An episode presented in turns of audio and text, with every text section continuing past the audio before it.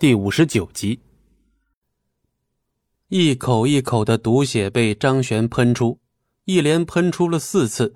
最后，张璇拿了张纸擦了擦嘴角，一股畅爽的感觉猛然从张璇心中发生。和刚才到这个世界的时候的自己相比，张璇就像心口有块大石头猛然被人拿走了一样，实力此刻已经恢复了七成。满意的点了点头，张璇站起身来，剩下的就是滋养元气，看看两天之内能不能恢复一些。回到房间，王三虎父女已经休息，张璇独自一人躺在床上，缓缓地闭起了眼睛。第二天再度睁开眼睛的时候，日上三竿，门外不知道什么时候开始吵闹了起来。我们这是执行任务，必须要进屋搜查。你要是不同意的话，我们就强行进去了。看到这熟悉的语调，张璇知道来人是谁了。这就是之前追杀自己的那群人。当时的张璇被他们偷袭，身受重伤，今天已经恢复了一部分的行动能力，那便不用再害怕他们。更何况这种深山老林里，若是派人支援，不可能这么迅速，起码要大半天的时间。张璇走到窗边，侧身朝外看去，只见王三虎通红的脸阻挡着对方。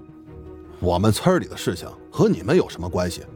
你们自己调查就调查呗，影响我们的生活干什么？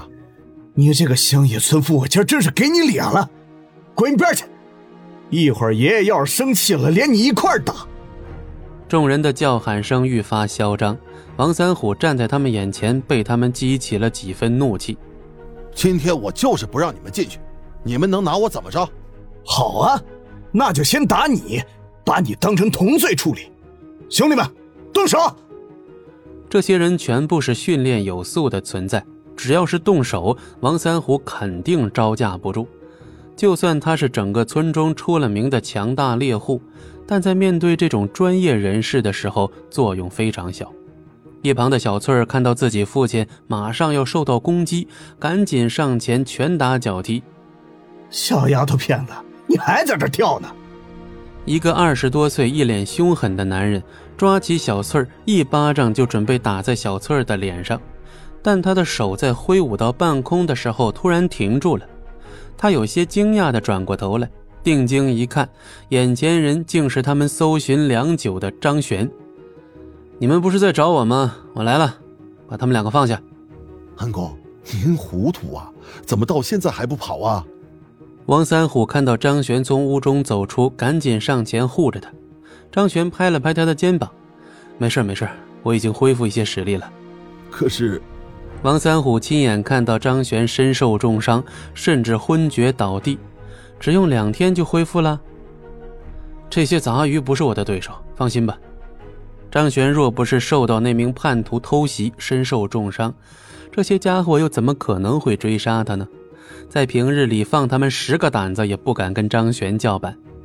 张璇，你已经没活路了。我们大帅已经上位，像你这种家伙，赶紧死掉比较好。作为最后对你的怜悯，我们准许你选一个自己喜欢的死法。你好像叫王三儿是吧？对，以前是您老带的。现在正好给您开个方便之门，赶紧选吧。我们是一枪崩了你呢，还是一刀杀了你？既然这样的话，我也给你们一个机会，挑个死法吧。本集播讲完毕，感谢您的收听，我们精彩继续。